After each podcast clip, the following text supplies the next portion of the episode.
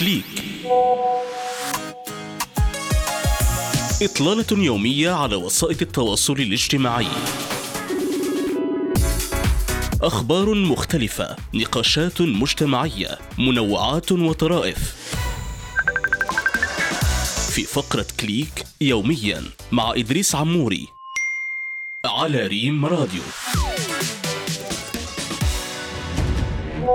نقاش افتراضي. في مواجهة مشاهير مواقع التواصل الاجتماعي الذين يواصلون الترويج لمنتجات مختلفة عبر حساباتهم برز مستخدمون عبر تطبيق تيك توك ينصحون المتابعين بما لا يجب عليهم شراؤه. وأطلق على هذه الصيحة الجديدة اسم deinfluencing أو اجتثاث التأثير. في اتجاه معاكس لشعار تيك توك جعلني أشتريه الذي كان سائدا. ويستعرض المستخدمون المنتجات التي لا تستحق إنفاق المال عليها وتشمل مستحضرات التجميل والعناية بالبشرة والشعر وغيرها. وحققت المقاطع المندرجة تحت واسم داينفلونسين أكثر من 150 مليون مشاهدة في غضون بضعة أشهر فقط. وليس معروفا من هو منشئ هذا الوسم لكن أحد أقدم المقاطع كان عن منتجات التجميل التي تعيدها المستهلكات إلى المتاجر.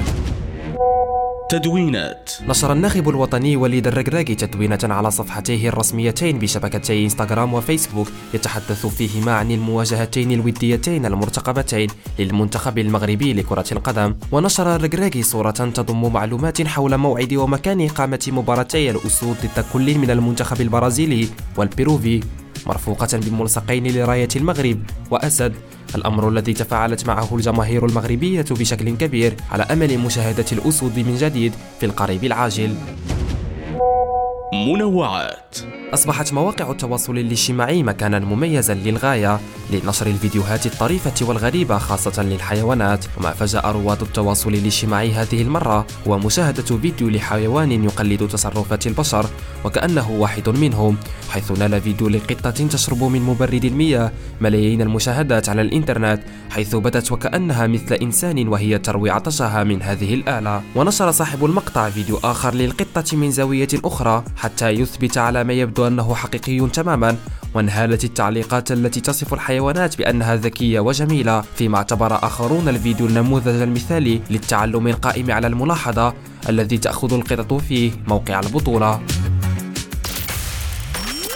كليك.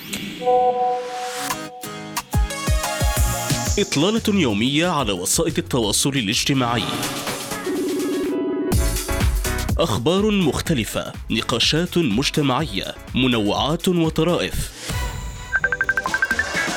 في فقرة كليك يوميا مع إدريس عموري على ريم راديو.